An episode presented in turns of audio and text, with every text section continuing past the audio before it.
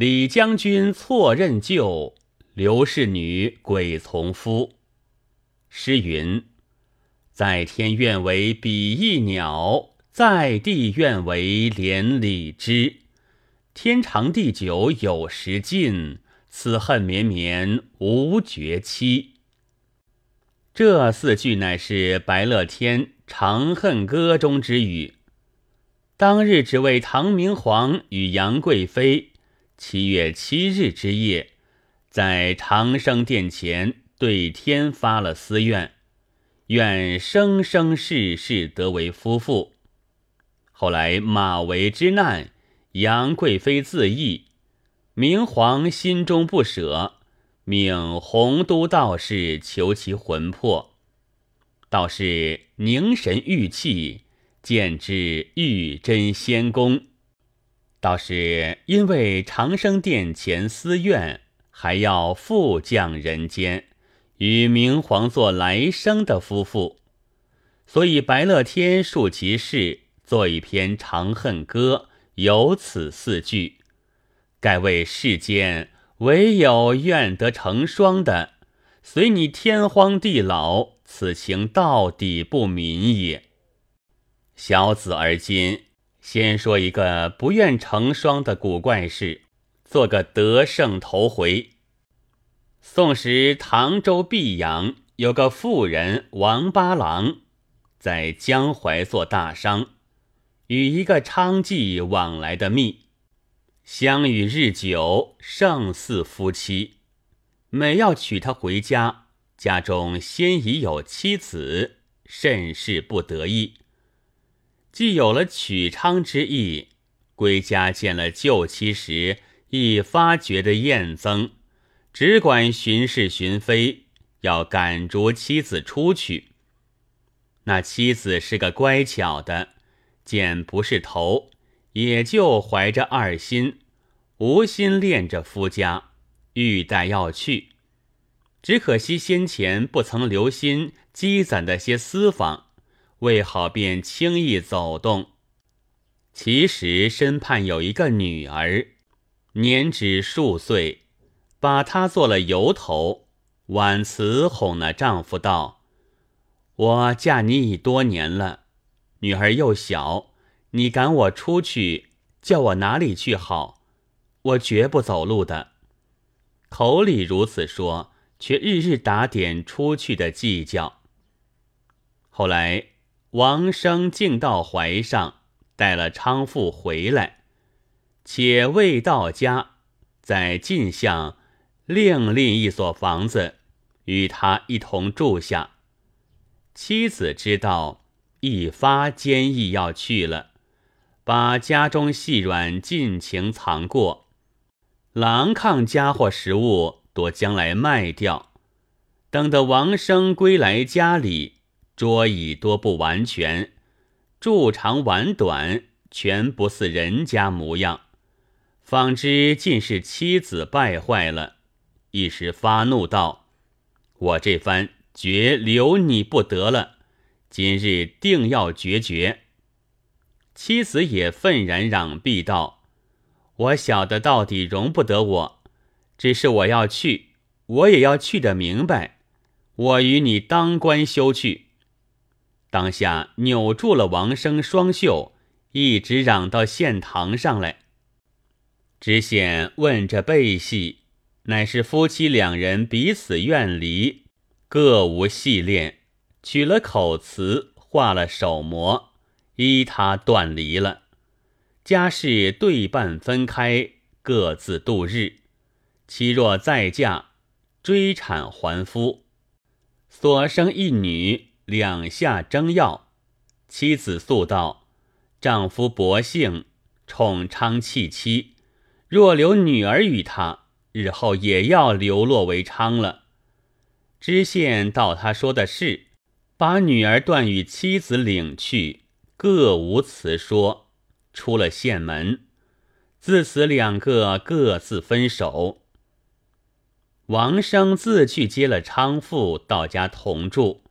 妻子与女儿另在别村去买一所房子住了，买些瓶罐之类摆在门前，做些小经济。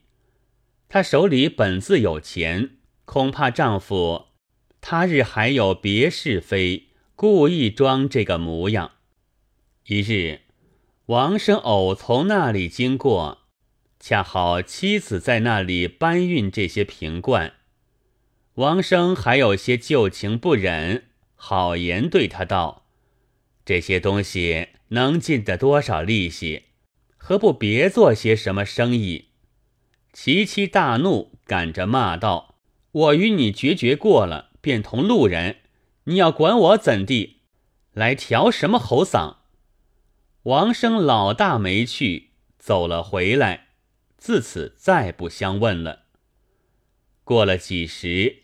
其女吉姬嫁了方成田家，其妻方将囊中积蓄搬将出来，尽数与了女婿，约有十来万贯，皆在王家时瞒了丈夫所藏下之物也。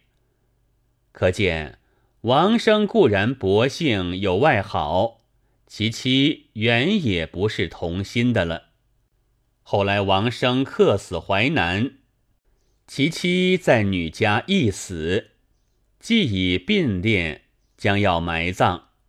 女儿道：“生前与父不和，而今既同死了，该合作了一处，也是我女儿孝心。”便叫人去淮南迎了丧柩归来，重复开棺，一同母尸。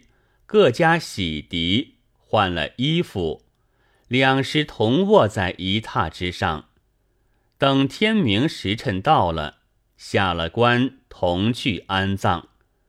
安顿好了，过了一会儿，女儿走来看看，吃了一惊。两尸先前同是仰卧的，今却东西相背，各向了一边。叫聚合家人多来看着，尽都害意。有的道：眼见的生前不和，死后还如此相悖；有的道：偶然哪个移动了，哪里有死尸会调转来的？女儿啼啼哭哭叫爹叫娘，仍旧把来仰卧好了。到的明日下官之时，动手起尸。两个尸骸仍旧多是侧眠着，两背相向的，方晓得果然是生前怨恨之所致也。女儿不忍，毕竟将来同葬了，要知他们阴中也未必相安的。此是夫妇不愿成双的榜样，比似那生生世世愿为夫妇的。差了多少？而今说一个做夫妻的被拆散了，死后精灵还归一处，到底不磨灭的话本，可见世间夫妇原自有这般情种。有诗为证：生前不得同亲枕，死后图他共学藏。信是世间情不泯。韩平冢上有鸳鸯。这个话本在元顺帝至元年间，淮南有个民家姓刘，生有一女，名唤翠翠，生来聪明异常，见字辨认，五六岁时便能诵读诗书。父母见他如此，商量，索性送他到学堂去。当他多读些在肚里，做个不带官的秀才。临近有个义学，请着个老学究，有好些生童在里头从他读书。刘老也把女儿送去入学。学堂中有个金家儿子，名叫金定，生来俊雅，又见父性聪明。与翠翠一男一女，算是这一堂中出色的了。况又是同年生的，学堂中诸生多取笑他道：“你们两个一般的聪明，又是一般的年纪，后来毕竟是一对夫妻。”金锭与翠翠虽然口里不说，心里也暗地有些自认，两下相爱。今生曾作一首诗赠与翠翠，以见相慕之意。诗云：“十二栏杆七宝台，春风到处艳阳开。东园桃树，西园柳，何不移来一处栽？”翠翠也依韵和一首答他。诗云：“平生有恨祝英台，怀抱何谓不肯开？我愿东京勤用意，早移花树向阳栽。”在学堂一年有余，翠翠过目成诵，读过了好些书，以后年已渐长。不到学堂中来了。十六岁时，父母要将他许配人家。翠翠但闻得有人议亲，便关了房门，只是啼哭，连粥饭都不肯吃了。父母初时不在心上，后来见每次如此，心中晓得有些尴尬，仔细问他，只不肯说。再三委屈盘问，许他说了出来，必定依他。翠翠然后说道：“西家金锭与我同年，前日同学堂读书时，心里已许下了他。今若不依我，我只是死了，绝不去嫁别人的。”父母听罢，想到金家儿子虽然聪明俊秀。却是家道贫穷，岂是我家当门对户？然见女儿说话坚决，动不动哭个不住，又不肯饮食，恐怕违逆了他，万一做出事来，只得许他道：“你心里既然如此，却也不难，我着媒人替你说去。”刘老寻将一个媒妈来。对他说：“女儿翠翠要许西边金家定哥的说话。”梅妈道：“金家贫穷，怎对得宅上起？”刘妈道：“我家翠小娘与他家定哥同年，又曾同学。翠小娘不是他不肯出嫁，故此要许他。”梅妈道。只怕宅上嫌贫不肯，既然肯许，却有何难？老媳妇一说便成。梅妈领命，竟到金家来说亲。金家父母见说了，惭愧不敢当，回复梅妈道：“我家什么家当，敢去搬他？”梅妈道：“不是这等说。”刘家翠翠小娘子心里一定要嫁小官人，几番啼哭不实，别家来说的多回绝了。难得他父母见女儿立志如此，已许下他，肯与你家小官人了。今你家若把贫来推辞，不但失了此一段好姻缘，亦且辜负那小娘子这一片至诚好心。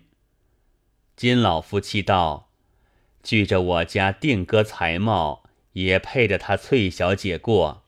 只是家下委实贫难，哪里下得起聘定？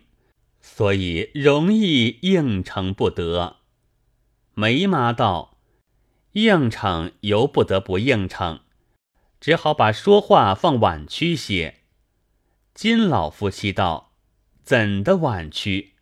梅妈道。而今我替你传去，只说到韩家有子，颇知诗书，贵宅见遇，万分盛情，敢不从命？但韩家起自蓬荜，一向贫薄自甘，若要娶婢，聘问婚娶诸仪，力不能办，势必见谅，毫不责备，方好应承。如此说去，他家晓得你们下礼不起的，却又为女儿意思不得，必然事件将就了。金老夫妻大喜道：“多承指教，有劳周全则个。”梅妈果然把这番话到刘家来复命。刘家父母爱女过甚，心下只要成事。见梅妈说了金家自揣家贫，不能下礼，便道：“自古道婚姻论财，以鲁之道。我家只要许得女婿好，哪在彩礼？但是，一见他家既然不足，我女到他家里，只怕难过日子。除非招入我们家里做个赘婿，这才使得。”梅妈再把此意到金家去说，这是倒在金家怀里去做的事，金家有何推脱？千欢万喜，应允不迭，遂凭着刘家拣个好日，把金锭招将过去。凡是一应碧帛洋酒之类，多是女家自备了过来，从来有这话的。入舍女婿只带着一张卵袋走，父母拗他不得，只得屈意相从了。当日过门交拜，夫妻相见，两下里各称心怀。是夜，翠翠于枕上口占一词，赠与金生道：“曾向书斋同笔砚。”故人今作新人，洞房花烛十分春。汗沾蝴蝶粉，身惹麝香尘。涕雨游云魂未惯，枕边眉黛羞颦。青莲痛惜莫辞频，愿郎从此始，日近日相亲。又调《临江仙》，今生也依韵贺以却道：记得书斋同笔砚，新人不是他人。扁舟来访武陵春，仙居林子府，人事隔红尘。世海蒙山心已许，几番浅笑深颦。向人犹自语频频，意中无别意，亲后有谁亲？调铜钱，两人相得之乐，真如翡翠之在丹霄，鸳鸯之游碧沼，无以过也。谁料乐极悲来，快活不上一年。撞着元正师纲，四方道起，沿途张士诚兄弟起兵高邮，沿海一带郡县尽为所限。部下有个李将军领兵为先锋，到处民间掳掠美色女子。兵至淮安，闻说刘翠翠之名，率领一队家丁打进门来。看得众意，结了就走。此时何家只好自顾性命，抱头鼠窜，哪个敢向前争的一句？眼盼盼看他拥着去了，金锭哭得个死而复生，欲待跟着军兵踪迹寻访他去，怎奈元将官兵北来征讨，两下争执。干戈不息，路断行人，恐怕没来由走去，撞在乱兵之手，死了也没说处，只得忍酸含苦过了日子。